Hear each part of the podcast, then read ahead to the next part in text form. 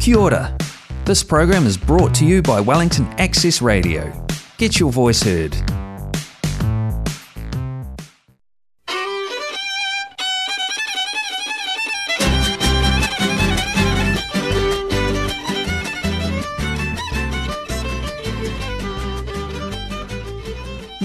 Noches a todos. Llegó otro martes y estamos aquí puntuales, como siempre, para traer hasta ustedes un programa más de ¿Qué onda? El programa de radio en español de Wellington. Hoy es martes 15 de febrero. Estamos transmitiendo en vivo desde los estudios de Wellington Access Radio en Gosney Street en el 106.1 FM y a través de nuestro live streaming por Facebook. Y bueno, como saben, este programa es posible gracias al apoyo que nos brindan el Wellington City Council y el Club Latino. Yo soy Judith Baez y esta noche están conmigo aquí en el estudio Jorge Plaza, Hola. Coco en los controles técnicos y Laura Moreno en la locución. Hola, ¿cómo están? Nuestro invitado de la noche es Daniel Chía de Colombia, con quien charlaremos más adelante en el programa. ¿Qué tal, Daniel? Buenas noches para todos, gracias por tenerme hoy aquí. Bienvenido. Y bueno, el clima es sin duda el tema de conversación número uno en nuestro país adoptivo. ¿no es cierto? Ay, sí. Y cómo no, si los cambios tan dramáticos no dejan de sorprendernos. Ay, Wellington. ¿Qué tal la tormenta que tuvimos el fin de semana? eh? Maravillosa, maravillosa. No, una semana movidísima, ¿no? O pa- Y hoy para día- estarse en pero hoy casa. día estuvo hermoso el día. Hoy está hermoso. Por fin. Pero esa tormenta pues dejó grandes daños, eh, especialmente bueno en Wellington, en Plimerton, Wairarapa, New Plymouth, y hubo muchísimos deslaves, inundaciones y decenas de árboles caídos, y no es que más. Y bueno, esperamos que todos hayan sobrevivido, que no hayan sufrido daños por esto, eh, que es realmente consecuencia del ciclón Dovi. Dovi. Dobby. Y bueno, ¿a ustedes qué tal les fue de tormenta? Pues bien, porque en casa muy resguardados, pero la verdad sí me asustó. Sí estuvieron, el viento estuvo muy, muy fuerte y sí estuve como pendiente, bueno, qué pasa, los árboles y bueno, sí estuvo como, como movidito el tema. y los deslaves, porque hay gente, ¿no? Se encontró con que eh, la casa estaba así. Exacto. Sí, sí, estuvo, estuvo muy fuerte. Qué nervios, sí, qué miedo.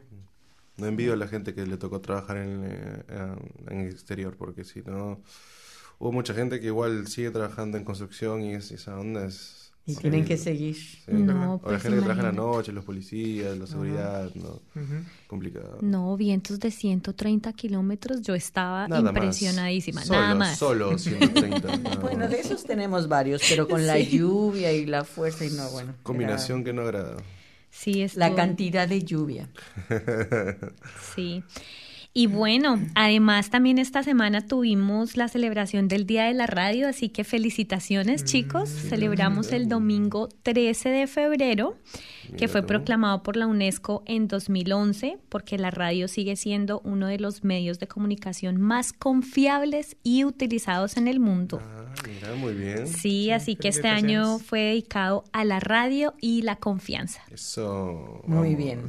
Felicidades. Muy bien, sí. Y bueno, que no se nos pase saludar al resto del equipo, por supuesto, Mariana Esquivel, Gloriana Quiroz, María Belén Cupeiro, Sandra Riquelme, Armando Baudín, que nos apoya desde Timarú, y Lalo desde México.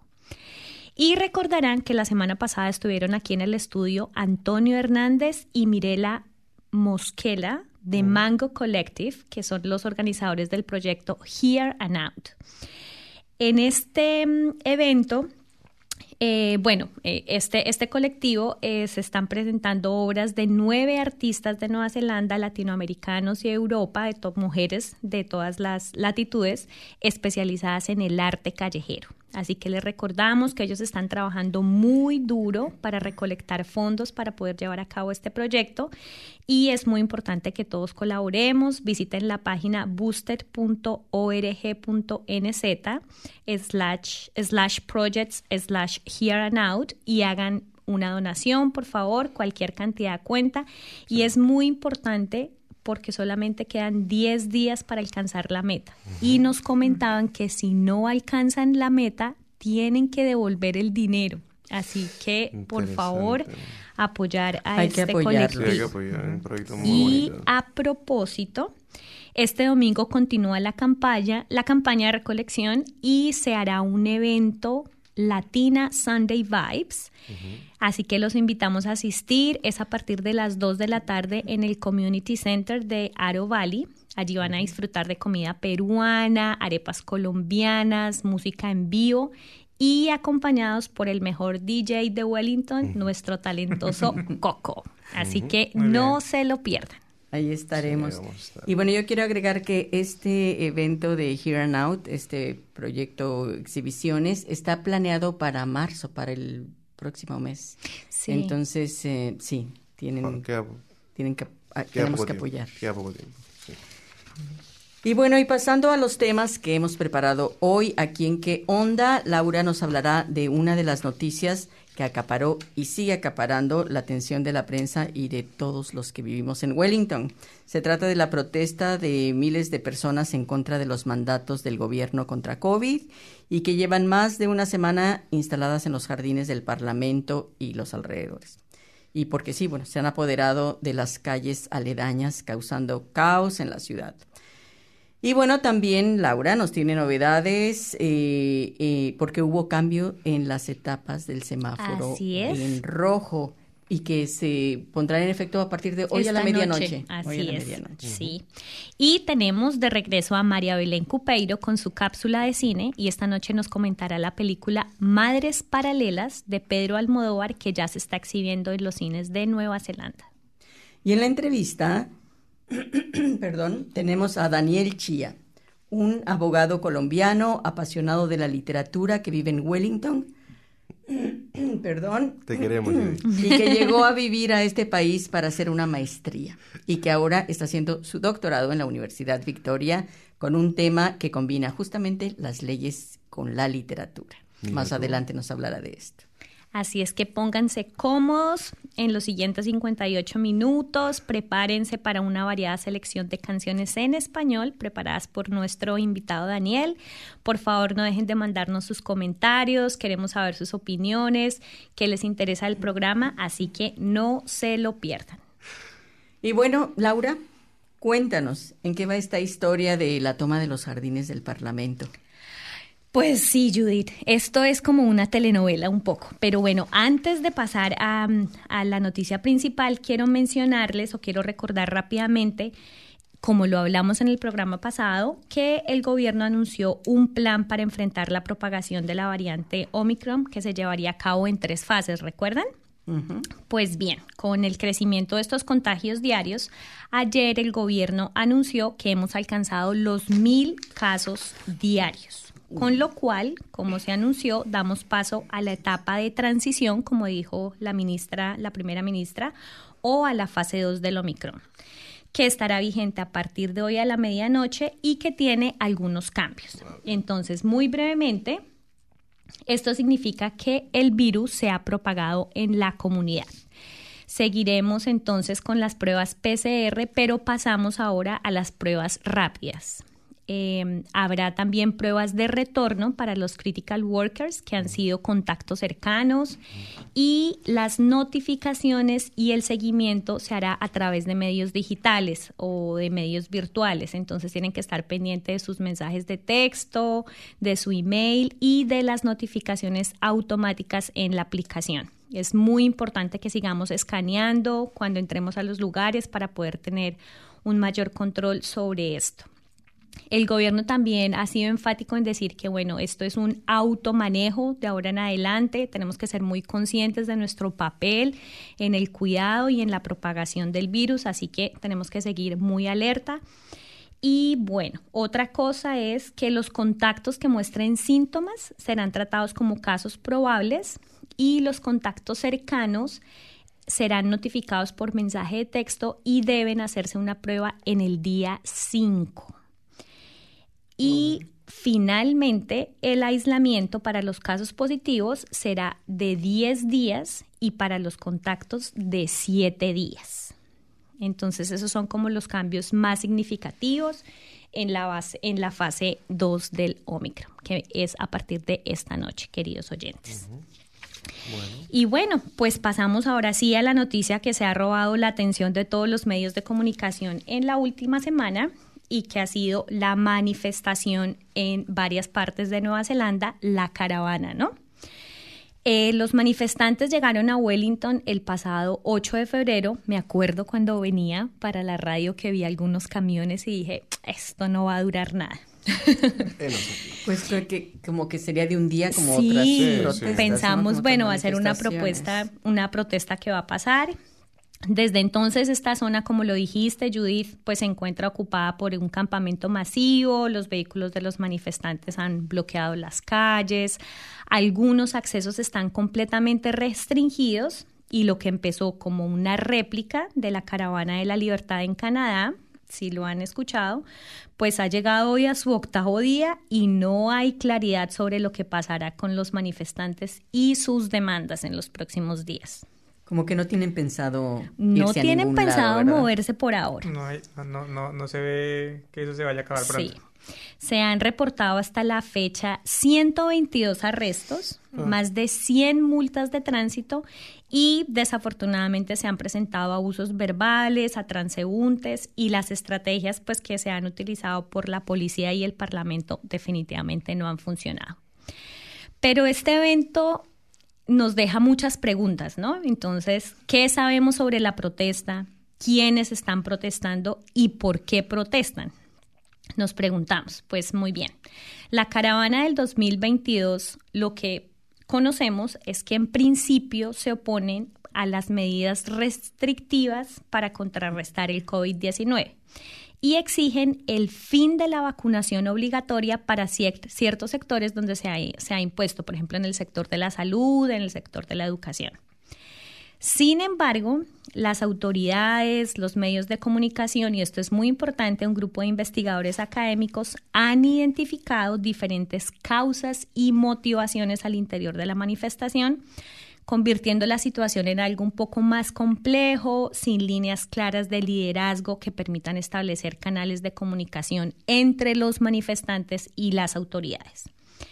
Eh, a lo largo de estos ocho días hemos escuchado otras motivaciones como corrupción en los medios de comunicación, algunas personas están protestando por temas de tierras, de agua, incluso por el cierre de una planta de, de refinería.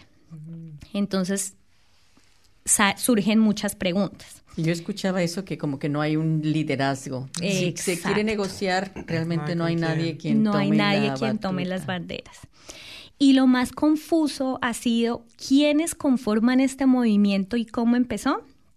Pues desafortunadamente no tenemos respuestas definitivas, pero sí algunos reportes y seguimientos a grupos masivos en redes sociales que dan cuenta de actividad y apoyo logístico de grupos de extrema derecha y plataformas de supremacismo blanco. Se han leído mensajes amenazantes en contra de los parlamentarios, de la primera ministra, en contra de periodistas, de académicos. Hay cadenas en redes sociales circulando información falsa y videos, así que por favor tengan mucho cuidado con lo que está circulando en las redes y pues esto lo que hace es un caldo de cultivo para la protesta. Desde el 30 de enero, un grupo de investigadores de la Universidad de Otago que se dedica a mm, seguir o a monitorear estos grupos extremistas le ha hecho un seguimiento a los canales y los medios de difusión de estos grupos de extrema derecha, situación que pues ya ha sido mencionada por las autoridades y algunos medios de comunicación, y aunque por ahora dicen los investigadores que no hay una evidencia clara que la protesta haya sido organizada directamente por esos grupos, sí es un hecho comprobado que han recibido apoyo logístico. Y por supuesto, la narrativa ha cambiado con estos enlaces. Dentro de estos grupos encontramos eh, pues plataformas de teorías de la conspiración como Counter Spin, encontramos Voices for Freedom que están pues son muy conocidos en Nueva Zelanda y han sido reportados varias veces por promover contenidos con información falsa. The Freedom and Rights Coalition que es el que pertenece a Destiny Church y el grupo de supremacistas blancos en Nueva Zelanda Action Zelandia. Así que tenemos que estar muy vigilantes con los contenidos que están circulando y la información que está circulando en las redes. Lo cierto es que la situación pues ya es objeto de preocupación, no solo para las autoridades por la presencia de estos grupos extremistas, sino también para los ciudadanos y los habitantes y comerciantes del sector. Hay mucha confusión, no sabemos quién está liderando la protesta, se leen mensajes de libertad, de paz, amor. Eh, algunos manifestantes pues han respondido con bailes y música, esos intentos por, por sacarlos, pero por otro lado tenemos estas narrativas amenazantes pues que no, no dejan muy claro qué es lo que está pasando. Así que la pregunta central es ¿qué sigue? Pues nuevamente todo es incierto. Como lo dijo ayer el comandante de policía del distrito de Wellington, esta situación no tiene antecedentes en Nueva Zelanda y esa falta de liderazgo precisamente no ha permitido entablar negociaciones que conduzcan a una solución a, a corto plazo. Se propuso en principio mover los vehículos a una zona de parqueo cerca al estadio la medida no tuvo mucho impacto anoche, sin embargo, pues esto es una noticia en desarrollo, vamos a ver qué pasa esta noche. Se pensó también que el ciclón disminuiría la presencia de los manifestantes, pero lo cierto es que el movimiento sigue creciendo y algunos medios hablan de un flujo de personas, pues que ha fluctuado entre los 300 y los 3.000 en los últimos ocho días. Aparentemente, pues las manifestaciones no cesarán hasta que el gobierno defina una fecha clara para el levantamiento de las medidas de restricción impuestas para contrarrestar eh, la propagación del COVID-19, pero el mensaje del gobierno ha sido que no quiere negociar en estas condiciones. Entonces, pues mucha incertidumbre y este es un llamado que estemos pues vigilantes, sobre todo con la información que está circulando en redes sociales y hagamos un poquito más de investigación sobre las fuentes, ¿no? Vamos a ver qué pasa y pues les seguiremos contando qué sigue con este tema de las protestas. Gracias, Laura. Y sí, absolutamente fuera de serie esto que está pasando en Wellington. Yo en los 26 años que tengo de vivir aquí, nada remotamente parecido había sucedido. Y, y, me sorprende, sí, cómo este tipo de actitudes hostiles se están dando a nivel global, porque no es solo aquí. y, y cierto que esta pandemia sin duda vino a, desequilibrar el mundo entero, pero estas acciones pues no van a solucionar el problema yo creo que estamos viviendo. Sí, está bien, está bien, bien complicado esto. En fin, pero bueno, pasemos a temas más, amables. Más amables. sí, lo dejamos un poquito bajoneado escuchar tantos.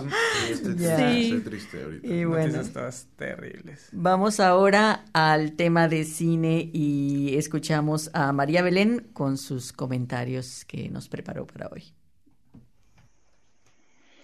Hola, ¿qué tal? Muy buenas tardes, bienvenidas, bienvenidos, bienvenides a mi columna de cine. Y este episodio especial y particular se lo quería dedicar a la nueva película de Pedro Almodóvar, Madres Paralelas, eh, la cual la podemos encontrar en los cines aquí en Nueva Zelanda y también eh, dentro de poco la podremos encontrar en la plataforma Netflix. Eh, bueno, antes que nada, quería decir que por supuesto la recomiendo muchísimo. Es una película hermosa y necesaria. ¿Por qué necesaria? Porque mm, esta película pone de manifiesto los eh, crímenes durante el franquismo. Eh, pone en relieve eh, la cantidad de desaparecidos y de muertos durante el franquismo en España y también hace un llamamiento a la memoria y a la reparación histórica y social. Em, bueno, quería empezar mencionando que nos encontramos frente a un melodrama podríamos decir un melodrama de madre, eh, melodrama género característico de Almodóvar, un género que habla desde y para las pasiones y un género intrínsecamente queer y sobre todo devenido queer en gran parte por el maestro Almodóvar. Como bien dije, es un melodrama de madres eh, y bueno, básicamente el conflicto y la historia comienza con estas dos eh, madres que están a punto de parir juntas en el hospital eh, y finalmente sus bebés son, son intercambiadas y es ahí cuando se desata el, el mayor drama de la película. Eh, por otro lado, como también dije, se trata de los crímenes realizados por el franquismo en España. Y pese a que muchos eh, críticos eh, y teóricos han dicho que no es una buena película porque parece muy fragmentada y parece que estos dos temas no tienen nada que ver. Yo considero que desde una perspectiva queer, esta película, como bien dije, es necesaria y tiene sentido y tiene todo un sentido eh, profundo y estos dos temas están íntimamente ligados. Es decir, la reflexión por la maternidad y la pregunta por la identidad están íntimamente ligadas. Y esto es porque eh, básicamente la eh, maternidad y la, identidad eh, pueden y son construidas. por un lado nos muestra a esta madre patria como un monstruo fascista que mató y desapareció a sus hijos. Nos muestra a madres que nunca pudieron ni encontrar ni enterrar a sus hijos.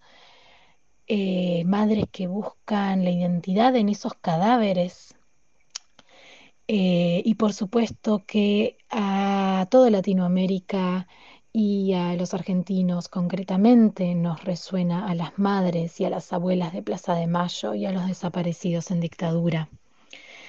Em, y en esta película también aparece un, un, cuestionamiento profundo sobre la maternidad, sobre el concepto de madre soltera, y también nos muestra eh, todas las diferentes redes de apoyo y soporte que existen para con las maternidades diferentes. Eh, nos muestra maternidades lesbianas, nos muestra eh, una sexualidad no acabada, una sexualidad que también se va construyendo al mismo tiempo que se van construyendo las maternidades y también las identidades. Eh, y también eh, hay un cuestionamiento profundo respecto de la maternidad en términos de lo heteronormativo y lo patriarcal. Em, y me parece que hay un doble diálogo constante de estos dos temas que a simple vista parecieran que no tienen nada que ver, pero que se unen en una perspectiva de mundo, en una forma de habitar y querer habitar este mundo. Es decir, se refugia en esta perspectiva queer y en esta perspectiva queer de la construcción y la deconstrucción constante de nuestras identidades y del mundo y de la memoria y del futuro. Eh, se cuestiona el deseo materno, eh, ya que estas dos mujeres que comparten el parto, eh, Ana no está tan segura de querer maternar, mientras que Janice eh, está completamente segura y su deseo está puesto en ese bebé y en esa maternidad. El intercambio de, las bebés eh, no demuestra otra cosa que la maternidad es una construcción y que los lazos también son una construcción y que el lazo de sangre también es, circunstancial. La cuestión del ADN, identidad, la búsqueda de la identidad de la bebé es la búsqueda también de la identidad de los muertos por el franquismo. Eh, y como dije, maternidad e identidad son una construcción que me parece que Almodóvar intenta reflejar e intenta también, eh, me parece que bastante acertadamente, a preguntarnos a cada uno de nosotras, de nosotros y de nosotres. Me parece que es una película que, cala muy hondo eh, en cuestiones eh, incluso hasta filosóficas respecto de la identidad. Así que bueno, espero que les haya gustado esta reflexión y también recomiendo muchísimo a que se acerquen a verla. Así que bueno, muchas gracias y les mando un saludo a todos en la radio. Gracias María Belén, pues yo todavía no la veo, pero definitivamente está en nuestra lista. Sí, vamos a buscar para intentar verla en estos días. Y bueno, llegó la hora de escuchar la primera canción de la noche, elegida por nuestro invitado Daniel Chía. Se trata de Llueve sobre mojado de Joaquín Sabina y Fito Páez.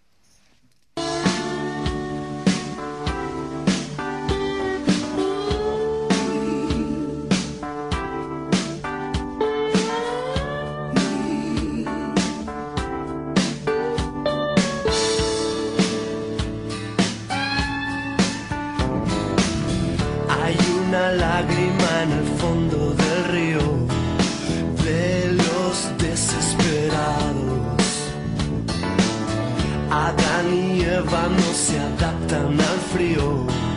Llueve sobre mojado. Bla bla bla bla bla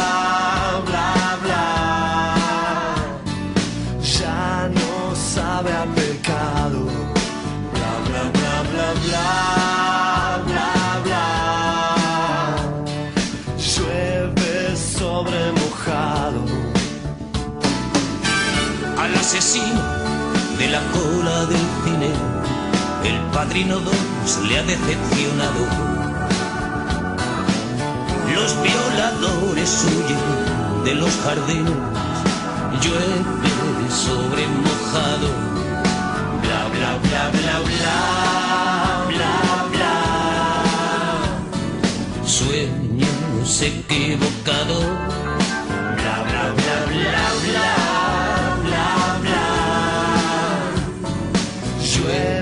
sobre mojado.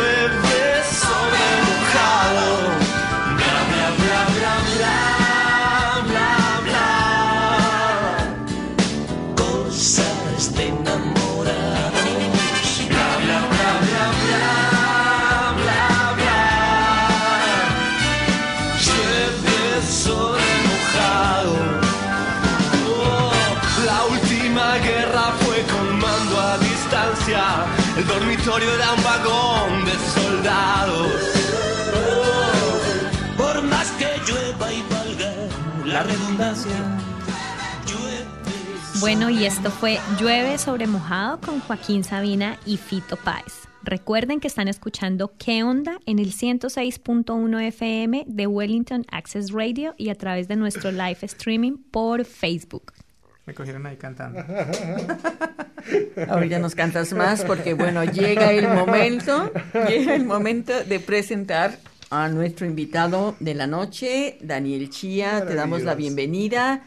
Como dijimos al principio, Daniel es un joven abogado colombiano que vive en Wellington. Eso. Llegó a Christchurch junto, con- junto a su pareja hace cuatro años a estudiar una maestría en la Universidad de Canterbury y hoy adelanta estudios de doctorado en la Universidad de Victoria.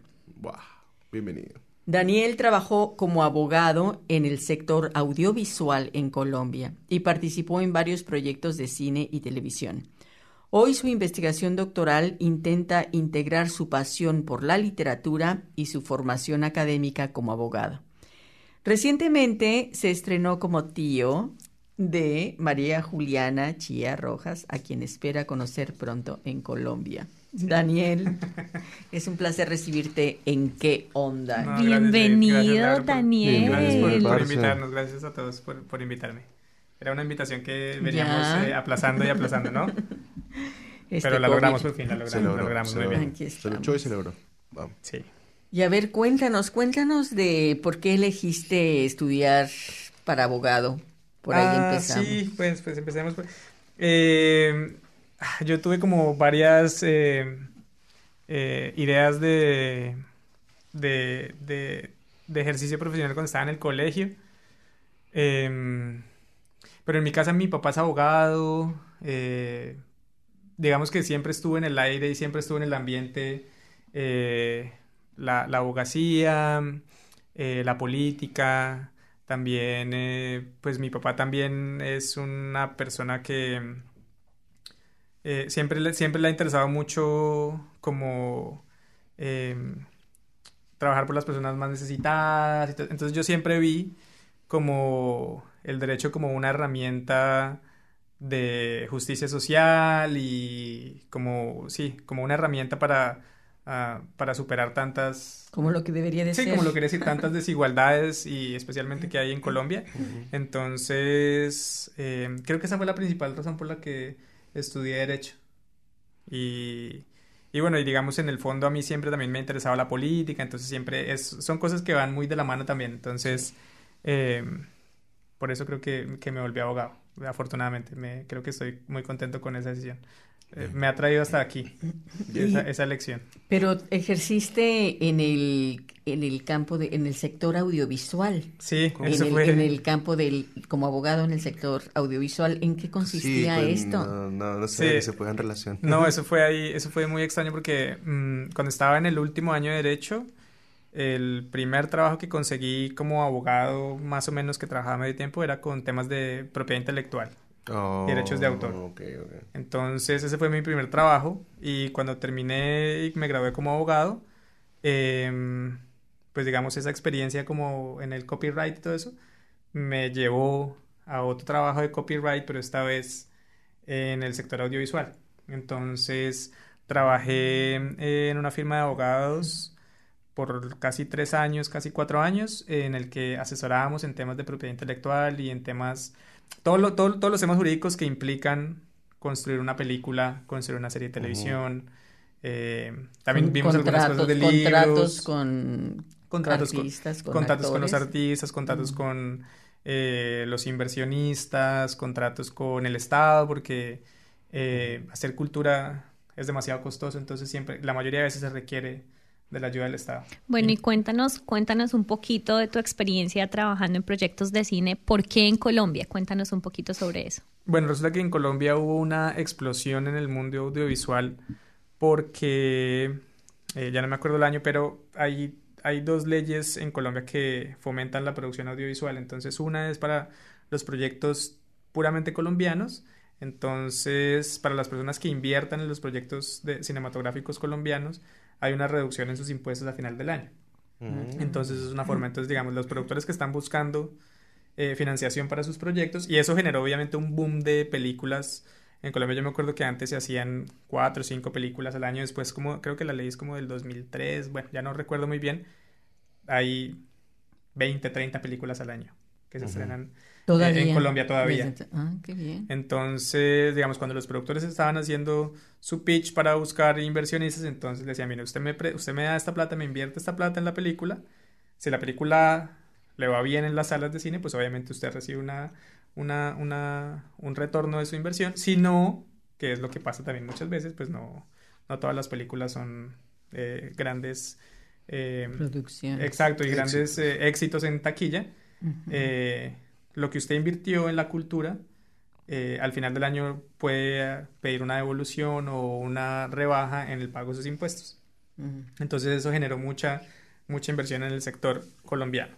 Qué bien. ¿Y solo en cine o en Eh, eso es cine y en televisión. general? Cine y Mm, cine y televisión. televisión. Pero más, a- y entonces más adelante, eh, también todo esto con el, eh, en el gobierno del, del- del presidente Santos, entonces hubo otra ley que lo que hace es atraer inversión extranjera a Colombia para las películas. Entonces O también... Coproducciones. ok. Exacto. Entonces también el gobierno de Colombia le dice, mire, si usted viene e invierte en Colombia y contrata eh, Actores personal técnico, personal técnico colombiano, personal artístico colombiano, por ejemplo, a los abogados colombianos, eh, las locaciones, servicios de comida, ta, ta, ta, y genera trabajo y genera todas esas cosas. Entonces, si usted viene y gasta tanta cantidad de plata, yo le devuelvo, eh, creo que era como el casi el 40% de lo que devolvía. Mm, Wow. Nada despreciable. Entonces, pero habían uno- los topes eran altos, ¿no? Creo que la inversión mínima tenía que ser como de un millón de dólares.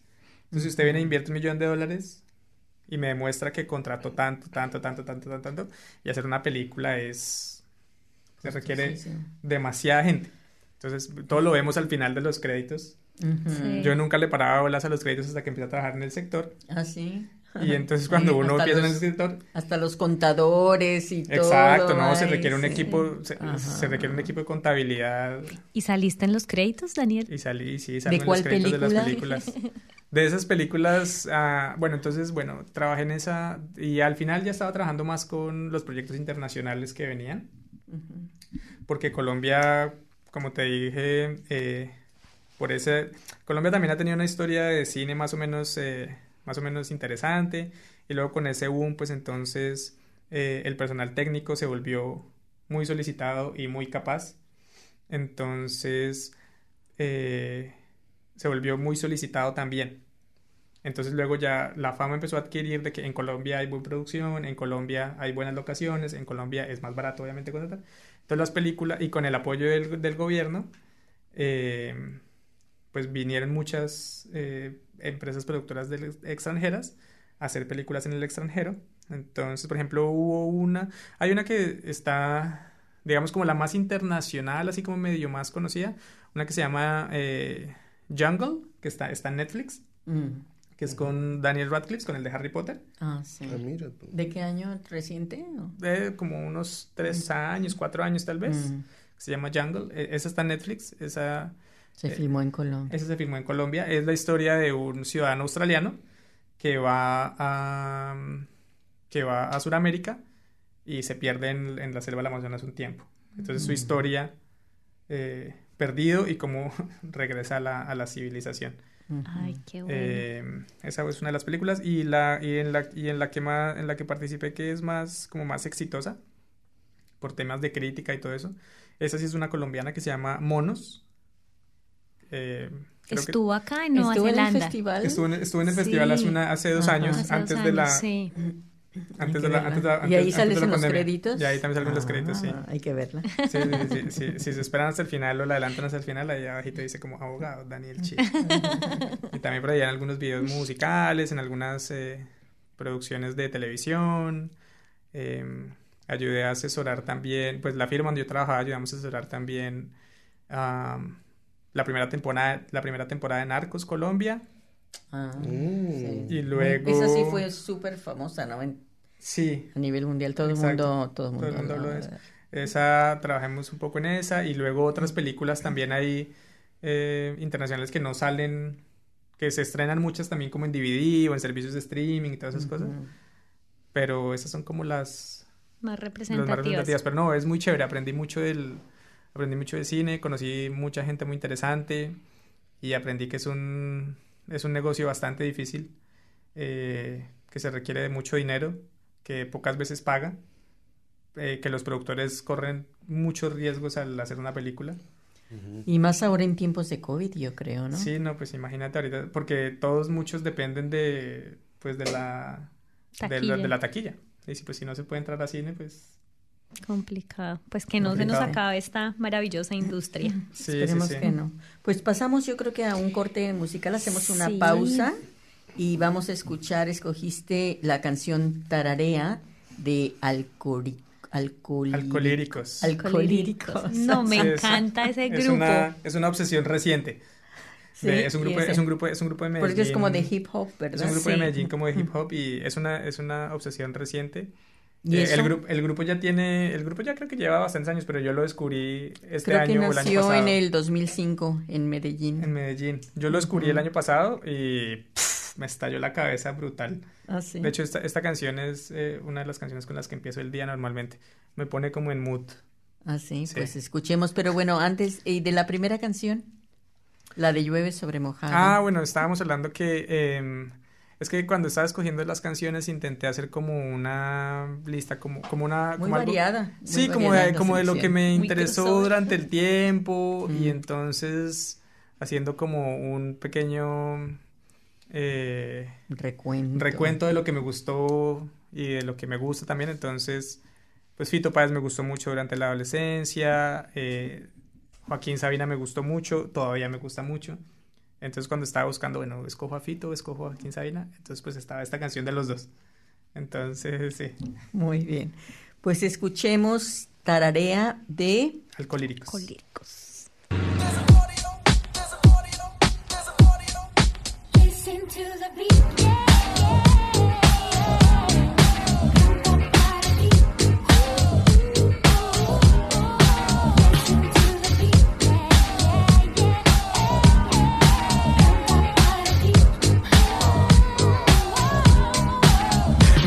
no se atasca, esta orquesta conduce lasca, somos los descarnados que hacen que esto crezca, traduzca, lo que no tiene siga y luzca, el traje de los que les gusta ser rehenes, que los infartos están en oferta, la gente no soporta el peso y no saben que da libertad, si llega depresión escribo, la despido y dejo que se vaya en el vagón de una canción, como me gustaría tener unas vidas de más, a matarme sin pensar en los costos del funeral, regresar, ir a cine perderme la película, el tiempo a quien importa, la vida circula, tararea lo que pueda recordar, quiero caminar sin pensar en lo que queda atrás, no tengo con qué pagar la felicidad, no hay más plazo, yo silbando y el mundo cayéndose a pedazos, repaso esa canción que da vueltas por mi cabeza, esta es la oración del que no reza, quiero tropezarme con la suerte, para presentarme no para escupirla por no haber venido antes a verme, quiero encontrarme al diablo borracho en un parque y sin reprocharle, tomarme unos cuantos de su parte, dicen que mi ropa es grande, en serio, es para que quepan otro yo y todo lo que llevo, Ey, yo. La calle conoce mi cara y no paro de tararear. Si suenan balas o estalla la sala, yo voy con mi auricular. La calle me ampara, conoce mi cara y no paro de tararear. Si suenan balas estalla la sala, yo voy con mi auricular. Tararea lo que puedas recordar sin más cargas de lo normal. Voy con el andén, un tipo que o lo coge un carro o es testigo de lo que no quiere ver. Tarareando en esta loma inaccesibles, tenis colgados, ropa extendida, gente susurrando alegría para no comprometer la desdicha de otras vidas. Quiero a mi futuro, llegando a eso de las 11, que me abrace y diga misión cumplida, desafiando el fuego en cada cumpleaños. No he quemado etapas, mejor aún las extraño. Si se acaba el camino, improvisamos. Si ya no nos quieren, nos reinventamos. Yo acá preocupado por una canción maluca y muchas cabezas con desamores que desnucan. Tarareo, merodeo, a veces me descancho cuando me comporto como lo que veo. Soñando que me perseguían y volaba en la fresca, suspirando. Me imagino al niño cuando crezca. Quiero la manera en que mira su inocencia, su simpleza sin medir las consecuencias. Quiero que no juzgues por lo que te digan. Mejor ve y habla con tu padre, maniga. Hey, what the fuck you doing, man? La calle me ampara, conoce mi cara y no paro de tararear. Si suenan balas o estalla la sala, yo voy con mi auricular. La calle me ampara, conoce mi cara y no paro de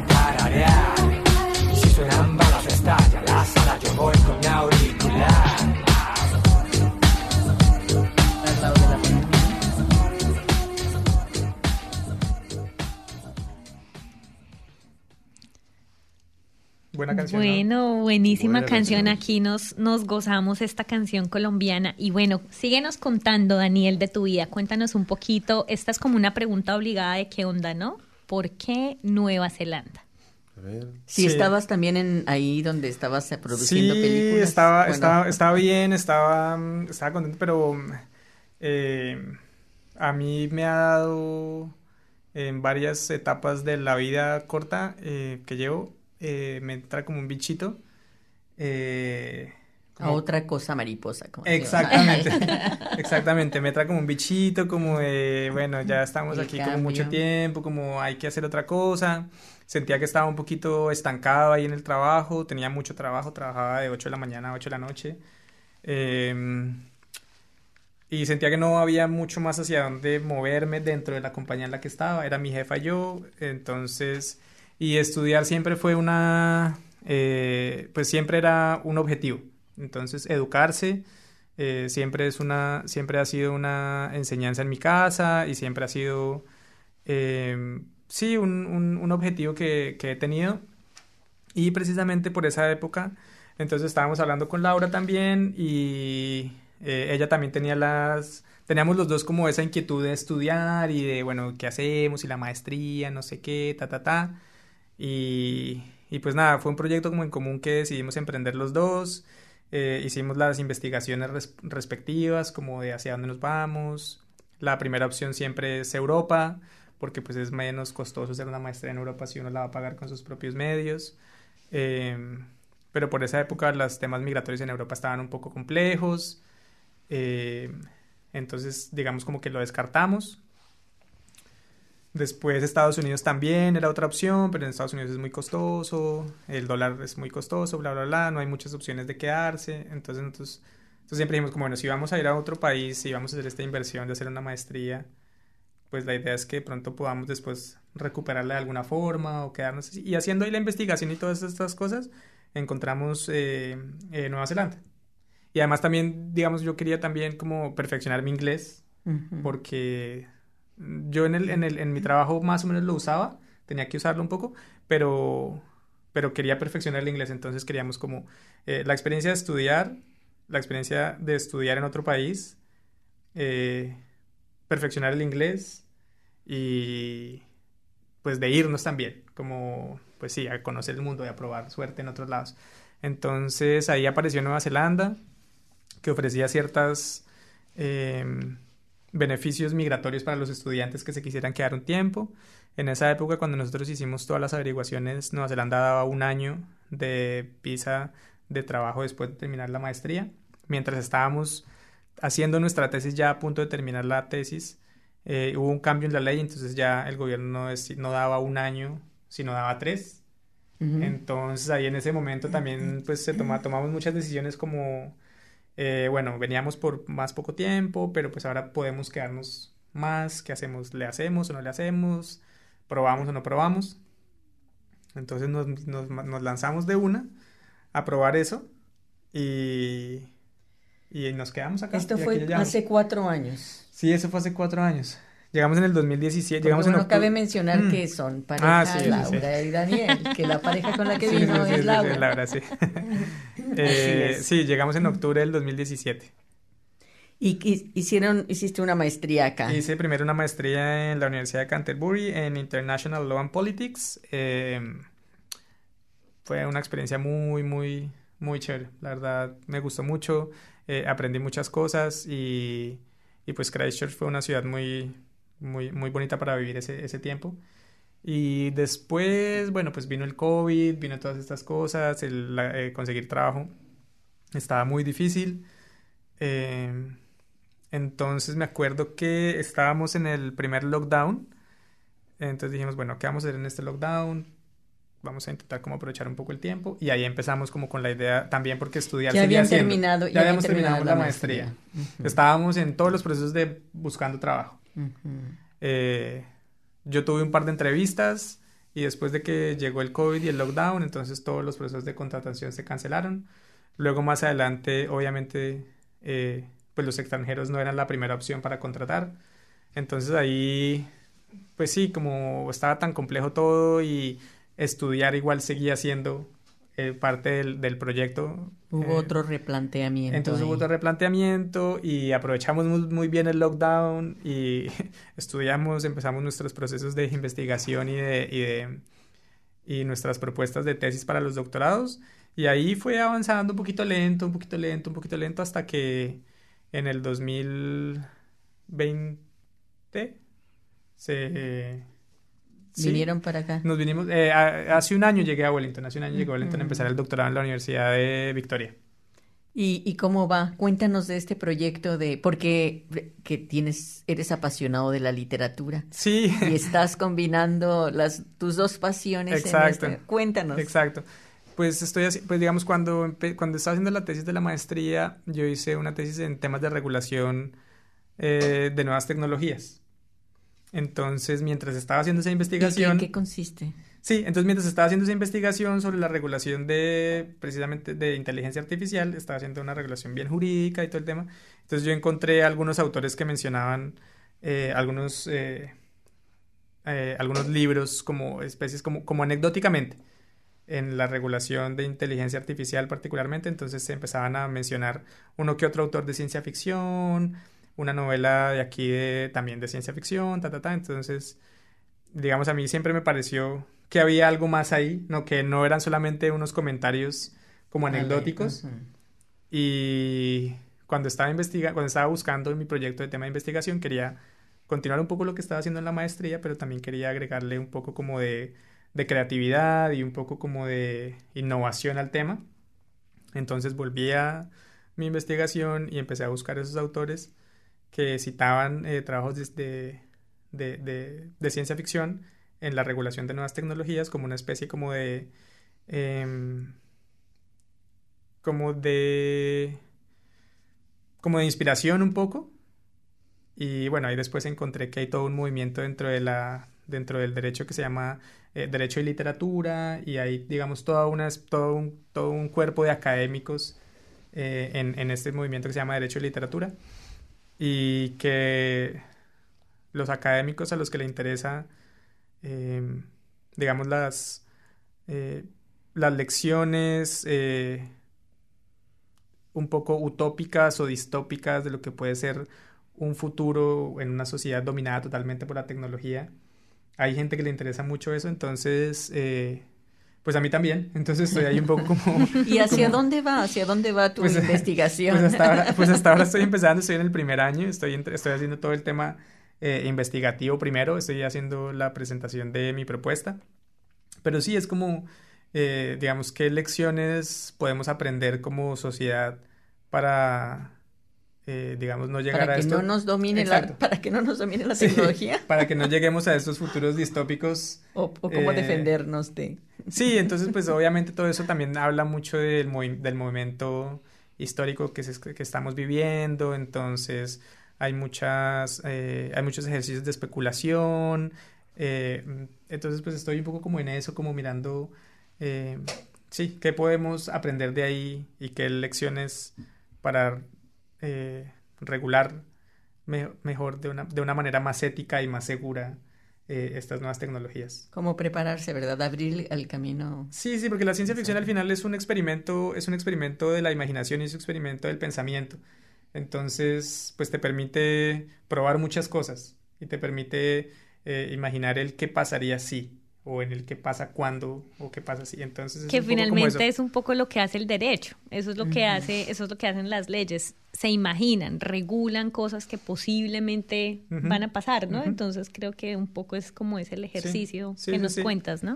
Sí, entonces al Preparar final el camino para cuando. Sí, como, pen- como tener, un- sí, como pensar qué plan. pasaría si eh, y hacer como un ejercicio de creatividad, porque pues el derecho siempre reacciona ante la tecnología, siempre es un ejercicio de reacción, entonces siempre espera un poco que pase todo para luego reaccionar y, regular la tecnología, ya cuando ha visto qué es lo que se puede hacer. En cambio, esta idea es un poco como más como de anticipar eh, qué puede pasar.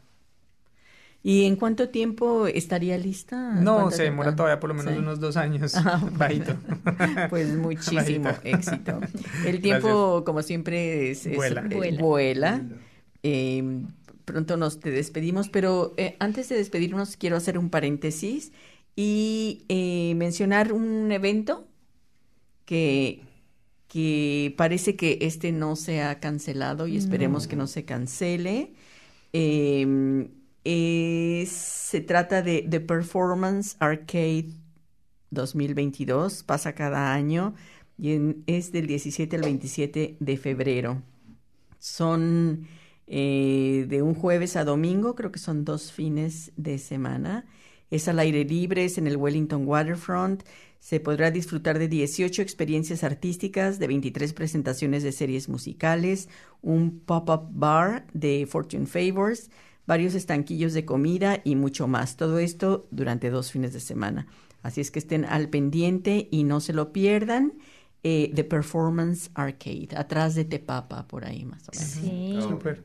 Suena muy bien. Bueno, y yo creo que tenemos tiempo para escuchar un pedacito de Pedro Navaja, ¿verdad? Sí.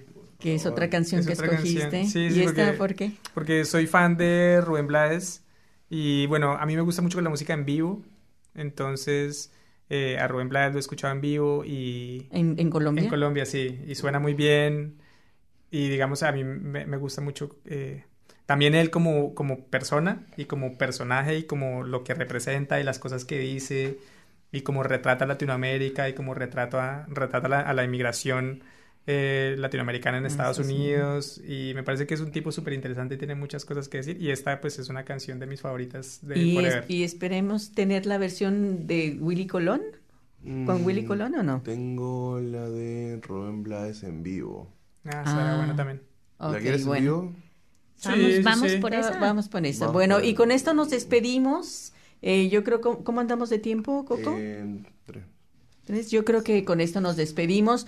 Los esperamos la próxima semana y eh, sí, Vamos. nos interesa saber sus comentarios. Así es que, No por se favor, los pierdan. contáctenos. Y recuerden que pueden escuchar los podcasts de nuestros programas anteriores en nuestra página web www.queonda.nz en Mixcloud y Facebook. Así que quédense con nosotros con Pedro Navaja.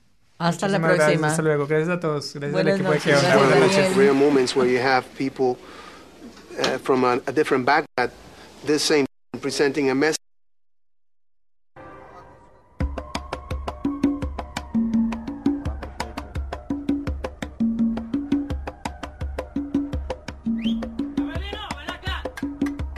Por la esquina del viejo barrio lo vi pasar con el tumbao que tienen los guapos al caminar.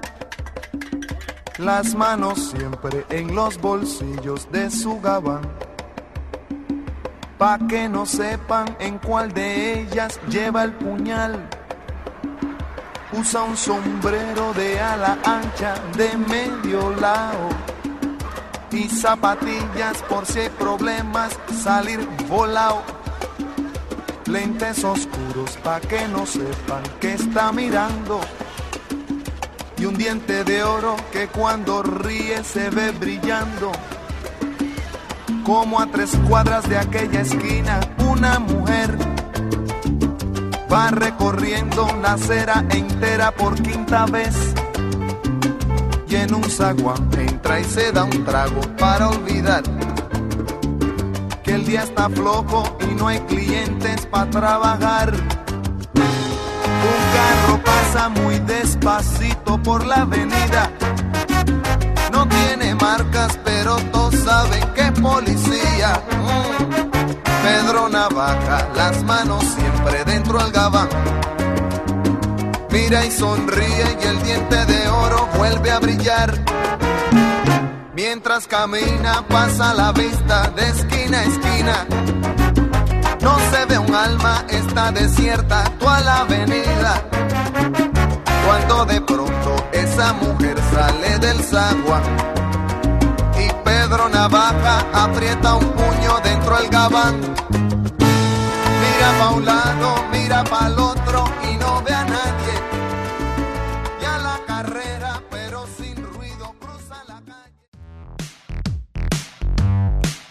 That program was brought to you by Wellington Access Radio. Get your voice heard. Thanks New Zealand On Air for funding accessmedia.nz.